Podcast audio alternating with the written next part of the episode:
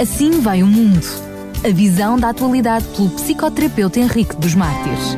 Cá estamos então para mais um Assim Vai o Mundo. Conto para isso com a presença via telefone do Dr. Henrique dos Mártires, a quem cumprimento. Ora, viva, muito boa tarde. Olá, boa tarde, Daniel Galaio. Boa tarde a toda, toda os ouvintes da Rádio Clube de Sintra.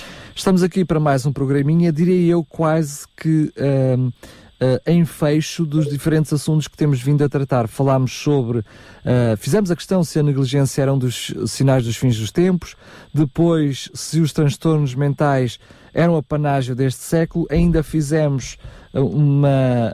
Um, uma passagem pelo desejo, lembrando também mais a questão se o desejo podia ser paradoxal, para hoje falarmos sobre o paradigma do sofrimento do ponto de vista psicanalítico, não é?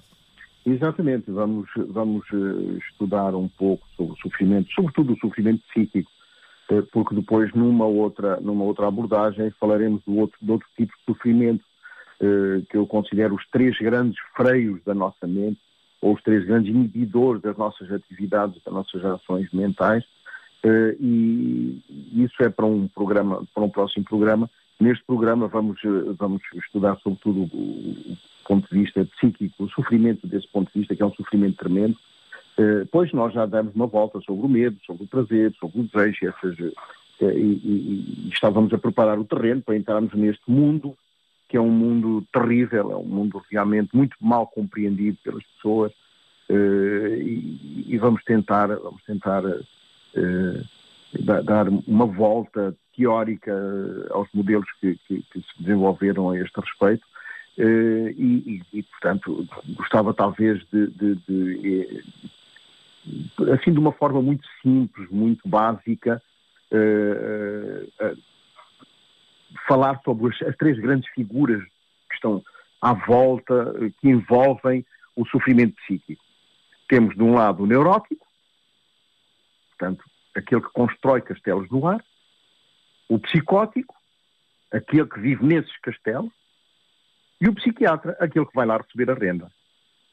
Vamos imaginar estas três, estas três figuras que estão ligadas, eh, de uma certa forma, ao sofrimento psíquico. Uh, e, e todo, todo este sofrimento mental está ligado, de uma forma ou de outra, a um evento da vida uh, que foi percebido, foi vivido como traumático, como difícil. Ora bem, a palavra trauma, ela deriva de uma palavra grega que significa ferida. Esta ferida psíquica, que é aquela que nós vamos fazer referência hoje, é sempre provocada por algum acontecimento exterior, portanto, um, um acontecimento que vem de fora, e evoca os afetos da angústia, evoca os afetos do medo, da vergonha, os afetos da culpa. E está sempre associado ao inesperado àquilo que não se compreende, àquilo que não é apreensivo. A própria sociedade atual funciona como uma produtora de medo. Uh, e, isto graças a uma, a uma mídia cruel, como nós já, já tivemos a oportunidade de analisar, uh, que vai desde o medo de perder o emprego, devido às crises uh, que, que, se sucedem umas às outras, o medo da depressão, toda a gente, a nossa mente, aliás, ela, ela ela está num trabalho permanente para evitar o mergulho na depressão e na tristeza, eh, o medo, o medo das catástrofes, e cada vez é mais, aviões que caem por todo lado, uh, tremores de terra que se sucedem e que se, e que se, e que se repetem de uma forma catastrófica, o terrorismo que ameaça aqui e acolá, a própria polícia que muitas vezes exagera as suas, as suas ações e produz medo na, na sociedade e nas pessoas. A própria justiça, muitas vezes, eh, não, não, produz aquilo que nós podemos eh, considerar ou viver como justo.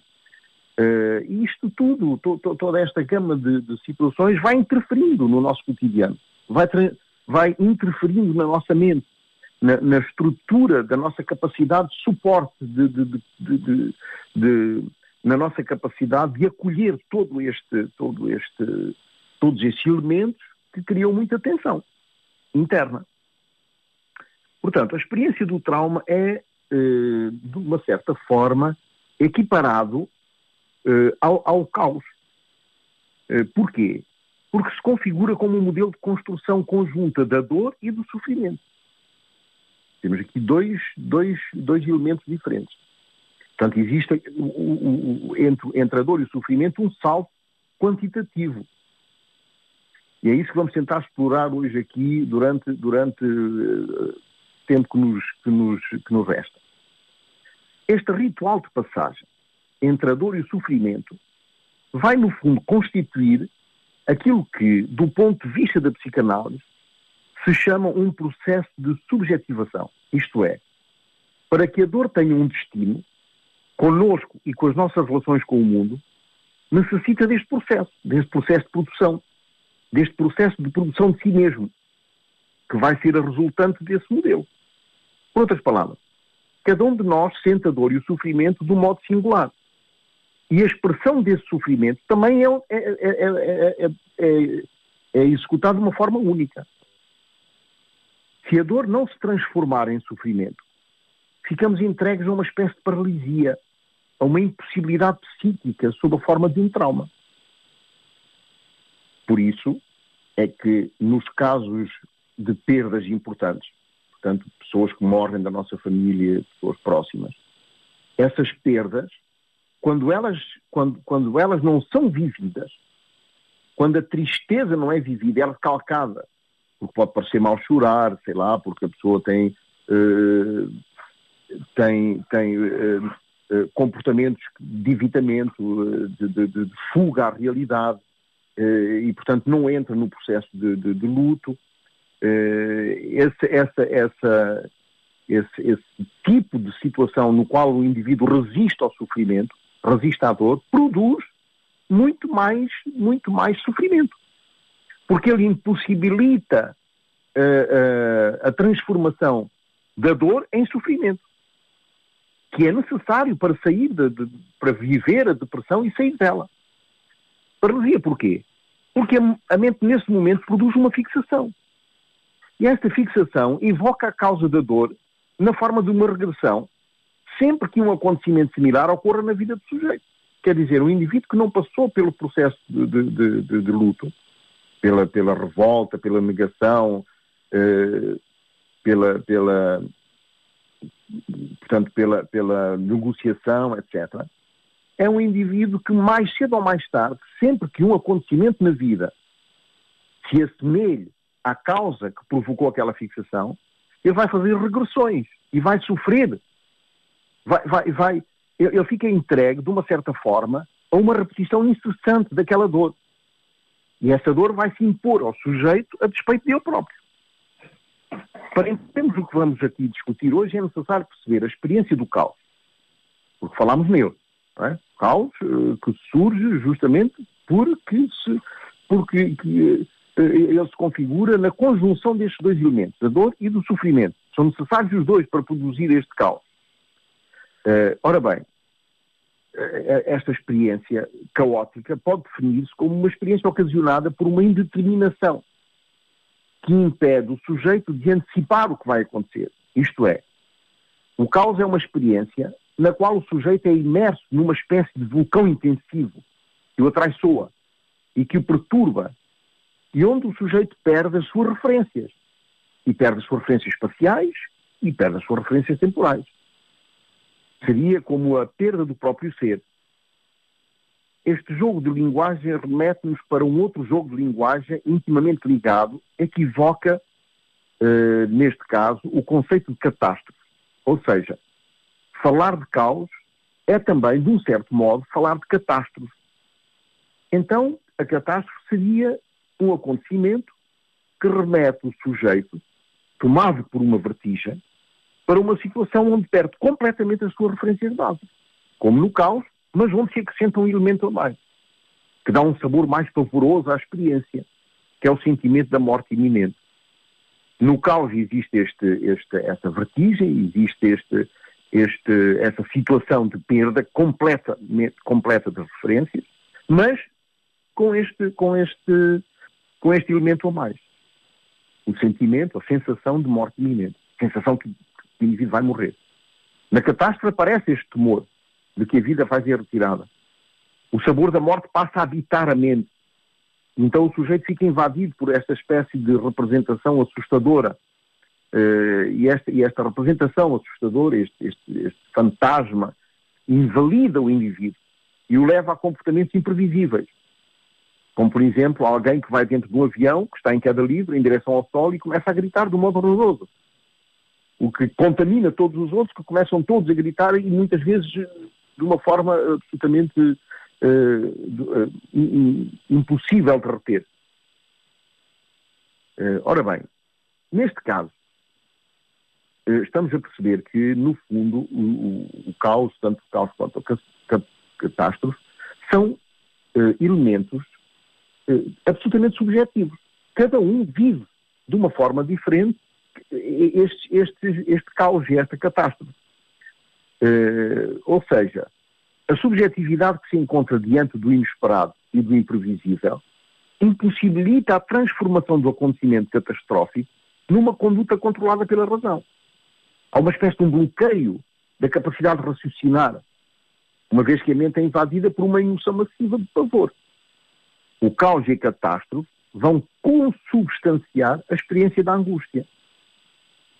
Ora, já estamos aqui a entrar numa outra, numa outra, uh, num outro conceito, num outro modelo, que é, o, que é o conceito da angústia. E o conceito da angústia foi tratado pelos psicanalistas em geral, mas sobretudo por Freud. Na sua obra A Inquietante Estranheza, chamou esta experiência da morte iminente a angústia do real. Não da realidade, mas do real. Porque a realidade é a forma como nós imaginamos o real.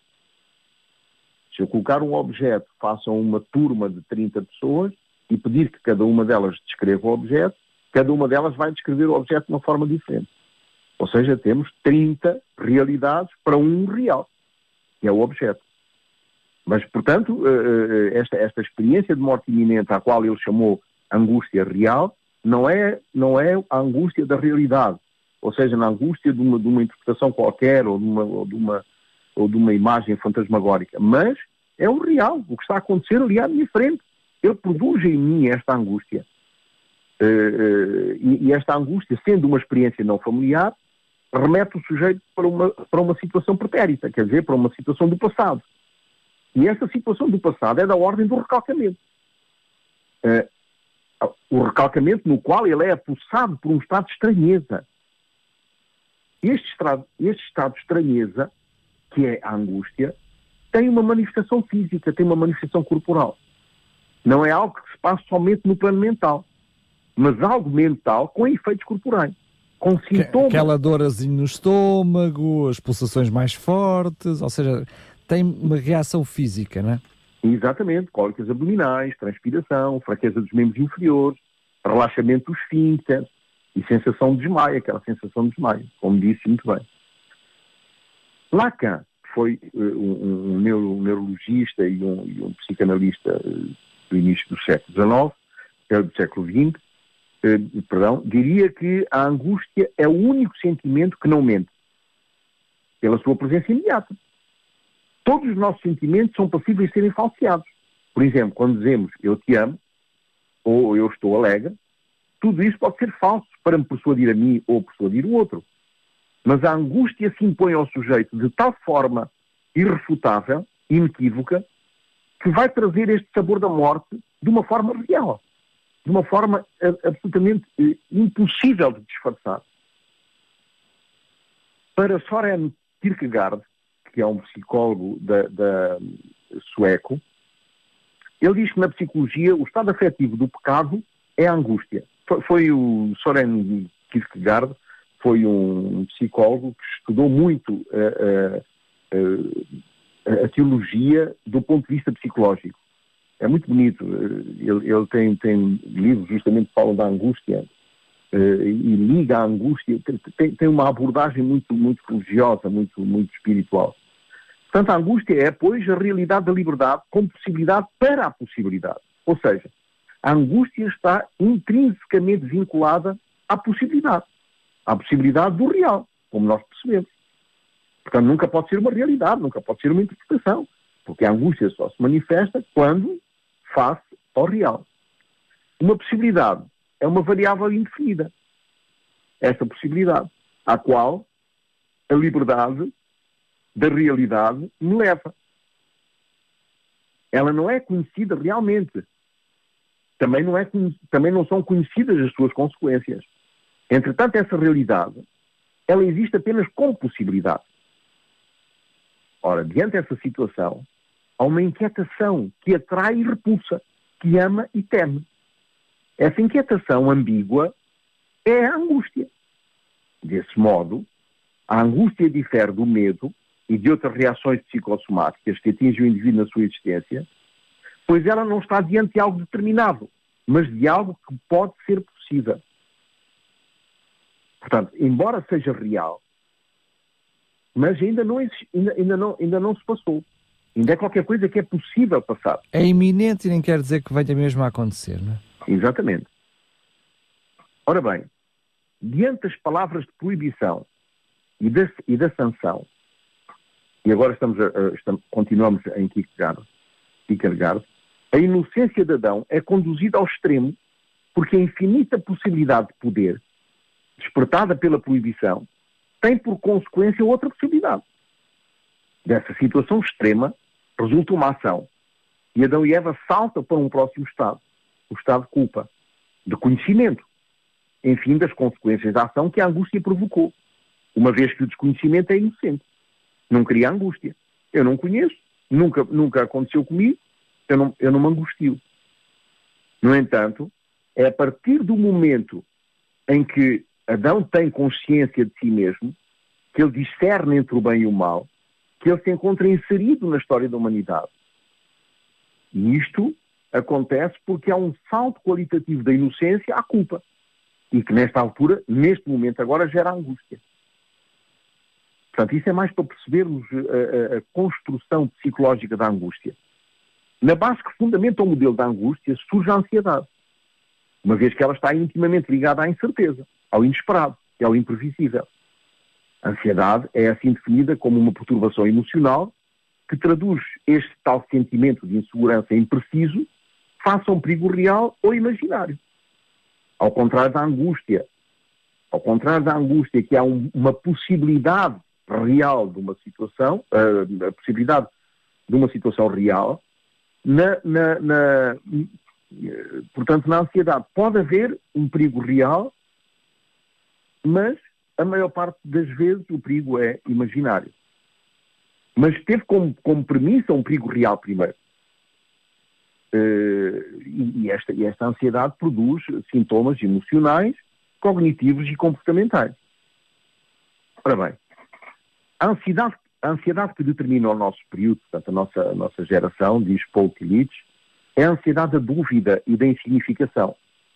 Perdeu-se a significação da própria existência. Na perda de significado da existência, o ser humano, frente a este vazio interior que se vai criar, busca indefinidamente um sentido para a vida. Mas, motivados pelo desespero e não pela coragem, as atitudes podem ser traidoras com o próprio ser. Ou seja, a sociedade aproveita desta falta de sentido da vida para associar a ideia da existência com a de consumo. Consumir dá sentido à vida e nos faz cidadãos da pós-modernidade. E não é somente o consumo material, mas também o ideológico. Consumir produtos e ideologias, consumir o outro como objeto de prazer em, em relacionamentos desairosos, não obstante a ansiedade e o medo, é fuga mental da existência. Portanto, é, é, é, uma, é uma fuga mental do processo de existência, do processo existencial. Ora bem, nesta fuga, nós negamos o próprio ser, porque eh, este ser continua à procura de sentido que evita a solidão, vestimos a realidade de sentidos para poder suportá-la, é necessário olhar para este, para este caso de figura e dar o primeiro passo, ou seja, mergulhar no vazio do ser, na insignificação e, forçosamente, na angústia, ou seja, na noite da alma. Para mergulhar dentro de nós, temos de aceitar quem somos. Portanto, a aceitação é o primeiro passo. Aceitar-se como sendo aceito, a despeito de ser inaceitável. angústia e desespero cristalizam-se assim na solidão. Ora bem, solidão, diz uh, Paul Tillich, é o lugar para purificar-se. É preciso tempo para chegar a essa solidão. E é preciso muita coragem. Ou seja, a coragem é o passo decisivo do ser humano para ser. Para existir. E não somente para parecer. Ora, a ansiedade, então, é caracterizada por esta confusão da inquietude, do desassossego, muitas vezes acompanhadas por uma agitação psicomotora. A pessoa não consegue parar de se preocupar, seja com o futuro, seja com a saúde, seja com os problemas financeiros, qualquer situação do, do cotidiano pode tornar-se objeto de preocupações. O que chama a atenção para este problema é que essas preocupações impõem-se à consciência do indivíduo e fazem com que ele não consiga distanciar-se dessas inquietações. Que, que, enfim, acabam por tornar-se proporcionais à, à própria causa primária. Situações relativamente simples, muitas vezes dominam de tal forma a mente do sujeito que, pelo seu grau obsessivo, não o deixam desligar-se da preocupação. Ora, estamos a perceber que os sintomas são os mesmos descritos para a angústia, mas com a agravante da tensão muscular, que pode provocar dores a vários níveis. Na ansiedade existe esta preocupação latente em relação a variadas situações da vida que criam um determinado grau de tensão. A preocupação não consiste em si mesma em nenhum problema. Ela está ligada ao sentido da responsabilidade. Quando essa preocupação se revela muito insistente, gera medo, que se mistura curiosamente com a esperança. Ou seja, surge o desejo, e aqui é, e aqui é, que, está, é que está a esperança, que o fator que produziu a preocupação, essa preocupação que se impõe sem cessar, insistentemente, se desvaneça. Eu vou dar um exemplo para, para melhor compreender.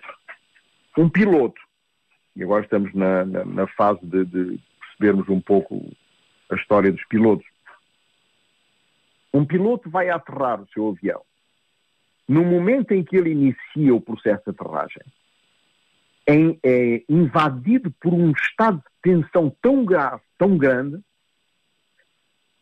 que alguns mesmo dizem se alguém os cortasse, não sentiam. De tal maneira, a, ten a tensão está uh, uh, focada neste, neste trabalho de aterrar o avião. E ligada a esta responsabilidade. A responsabilidade que tem, não só de aterrar o avião, onde ele vai, vai, vai, tem que sobreviver, mas também todas as pessoas que ele tá, tem atrás. depois de aterrar, ele respira fundo, acalma-se, o avião já está, já está na pista, está em segurança, já está a rolar para, para, para, para, para, para a recepção uh, e, e, está tudo calmo, ele acalma-se, respira fundo, fala com o amigo que está ao lado, sei lá, diz, conta uma anedota, sei lá. Uh, nesse momento a tensão desaparece. No ansioso, o mesmo caso de figura, o indivíduo vai no avião cheio de tensão, está, está, está a fazer-se à pista, uh, inicia todo o processo de aterragem, está numa tensão tremenda. Depois de aterrar, já o avião está em segurança e a tensão continua. O medo continua. Este medo tremendo insiste, curiosamente, neste, neste, neste espírito e o indivíduo não sabe por que razão tem medo e mais. E este medo acaba por estar associado a um sentimento de culpa. Ora bem, quando esse medo se torna patológico, ele designa-se por fobia. Segundo a Organização Mundial de Saúde, foram classificados até o momento 276 fobias, motivadas pela ansiedade ligada ao medo sem causa real. Uh, e nós já vimos isto, não, nós já tocámos neste, neste aspecto das fobias num programa anterior. Uh, existem, portanto, 200 e tal fobias. Nesta ótica, ansiedade seria o quê? Seria um medo por antecipação. Aliás, até se diz que o ansioso é o especialista da antecipação. É aquele que no metro vai para a porta três paradas antes de chegar. É o que entra primeiro no avião e sai em primeiro lugar se receber informação que tem de medir a tensão arterial em jejum às 3 horas da manhã já está a medi-la. Fica na última fila do cinema porque se houver um incêndio é o primeiro a sair. etc. Portanto, este medo por antecipação está ligado, uh, uh, numa determinada maneira, à falta de, de confiança própria, a uma grande insegurança pessoal. E quando surge esta sensação face a um perigo real ou imaginário, o sujeito deixa de ter paz. Não dorme e perde a alegria de viver. Se a, ansiedade é um medo por antecipação, como é que pode surgir no caso de um perigo real? Iminente. Estamos a perceber que uh, uh, dissemos que, portanto, este medo de antecipação é uma sensação face a um perigo real ou imaginário. Então, como é que é real? Se, é antecipatório. Não se chama isso stress? Portanto, o indivíduo faça uma, uma um, o medo faça uma, uma situação real. Ora bem, existe uma pequena diferença. No stress é verdade que o perigo é real e temível. Aqui é que está a diferença. Um assalto, uma arma, uma serpente, ou outro perigo assustador qualquer. É um mecanismo de defesa. Exatamente. É um mecanismo de adaptação, de defesa. Na ansiedade, o perigo iminente não justifica o grau de tensão gerado. Como vimos, o indivíduo já aterrou, está tudo bem, o piloto já está em segurança e continua ansioso, continua tenso. Uh, há alguns exemplos deste, deste grau de tensão, alguns exemplos de, de, deste, deste, medo uh, por antecipação que diferem do stress. Por exemplo, medo de falhar, medo de um exame, medo de uma conversa, medo de uma pessoa ou de um grupo de pessoas. E é aqui que faz a diferença. É que no caso da ansiedade, o comportamento escolhido pelo sujeito normalmente é a fuga ou evitamento. No stress, eh, também existe fuga e evitamento, mas neste caso o agente causador do medo é mesmo medonho, ao contrário da ansiedade, onde evita a situação para não ficar tenso. Mais nada. A ansiedade é um dos pilares da depressão secundária. Os fatores de adaptação se esgotam no caso da, da depressão e o sujeito deixa de ter energia para funcionar, tornando a vida um pesado fardo. A pergunta legítima, então, seria de saber por que razão a ansiedade bloqueia a ação em certas ocasiões nos sujeitos que sofrem dessa perturbação. A resposta, embora simples, reveste uma certa complexidade. Na verdade, a um acontecimento difícil, inabitual ou doloroso, produz um desequilíbrio numa das necessidades básicas. Este desequilíbrio produz uma sensação desagradável que leva a reagir a fim de manter um equilíbrio de novo. Ou seja, a fim de que esta necessidade básica afetada volte novamente a um estado de equilíbrio. Ora, muitas pessoas reagem de uma forma inadaptada a acontecimentos difíceis. E esta forma inadaptada produz muita tensão interna e, com o tempo, instala-se a ansiedade. O acento tónico nesta fórmula é a intensidade da resposta ao acontecimento difícil. Portanto, é a intensidade da sensação que invade o sujeito que vai traduzir aquilo que nós chamamos de traumatismo. A intensidade da sensação do perigo real ou imaginário que ativa instintivamente o sistema de alarme do sistema nervoso central, que vai reagir proporcionalmente à gravidade da situação. Portanto, a reação é muito mais viva se alguém se aproxima com uma faca ou se alguém se aproxima just, somente para perguntar pelas horas. Ora, o ser humano não tem nenhum controle sobre o acontecimento, mas pode controlar a reação à sensação desagradável que o evento desencadeia. Então, é importante estar atento aos sinais de alerta que nos chegam através das sensações corporais e que nos são enviados pelos nossos cinco sentidos. Quanto maior for o perigo ressentido, maior vai ser a reação da mente, no sentido de manter a integridade da vida. Ora, sempre que a reação comportamental ao acontecimento responde de uma forma adequada ao alerta, este desaparece. E o sujeito vive um sentimento positivo de vitória, que diminui a tensão e melhora a sua autoestima. Podemos dizer, então, que o sujeito viveu uma experiência de crescimento pessoal. Ora, o problema onde é que se coloca? Coloca-se quando, é, quando a reação comportamental é inapropriada para responder à necessidade de defesa e anular o estado de alerta. Ou o evento é de tal maneira invasivo que paralisa completamente o sujeito. Ou quando o sujeito se encontra numa posição de impotência, na incapacidade de fugir ou de combater, o traumatismo surge. Justamente porquê? Porque o acontecimento é perigoso, embora ele já não exista, mas o estado de alerta continua ativado. Como disse anteriormente, eu não tenho nenhum controle sobre a sensação, nem sobre o acontecimento. Não posso dizer ao meu organismo para parar de ter medo. porque a sensação não está submetida ao controle voluntário da pessoa. Ora bem, nesse sentido, a sensação de fracasso associada ao sinal de alerta ativado vai alimentar e fortalecer o meu sentimento de impotência, que se enraiza como uma impotência existencial e pode manifestar-se em vários domínios da vida, como por exemplo na vida amorosa, a impotência de amar, ou profissional, a incapacidade de, de, de, de, funcionar. E nós vimos num programa anterior que não existe coisa mais perigosa do que o incompetente com, com, com, com, uh, com lembra-se, nós temos falado com disso. ideias. Uh, pois sim, com, com ideias, vá. Uh, não é bem isso, mas agora de repente tive aqui assim um. Não interessa. O, o facto é que também pode manifestar-se nas suas próprias relações sociais. Pode estar confinado a um sector da vida, como, por exemplo, pode contaminar toda a vida. O indivíduo pode sentir-se vítima da existência e, e, assim ser incapaz de se ajustar. Portanto, esse sentimento de impotência transforma-se ela mesma numa fonte de stress interno, capaz de gerar ansiedade também. Portanto, forma-se aqui um ciclo vicioso, está a ver? No qual, quanto mais eu me sinto impotente, mais eu fico ansioso e mais inadequado é o meu comportamento. E o sentimento de impotência se acentua, o que acentua também a minha ansiedade e assim por diante. E entramos dentro deste ciclo. Isso tudo se transforma num autêntico veneno.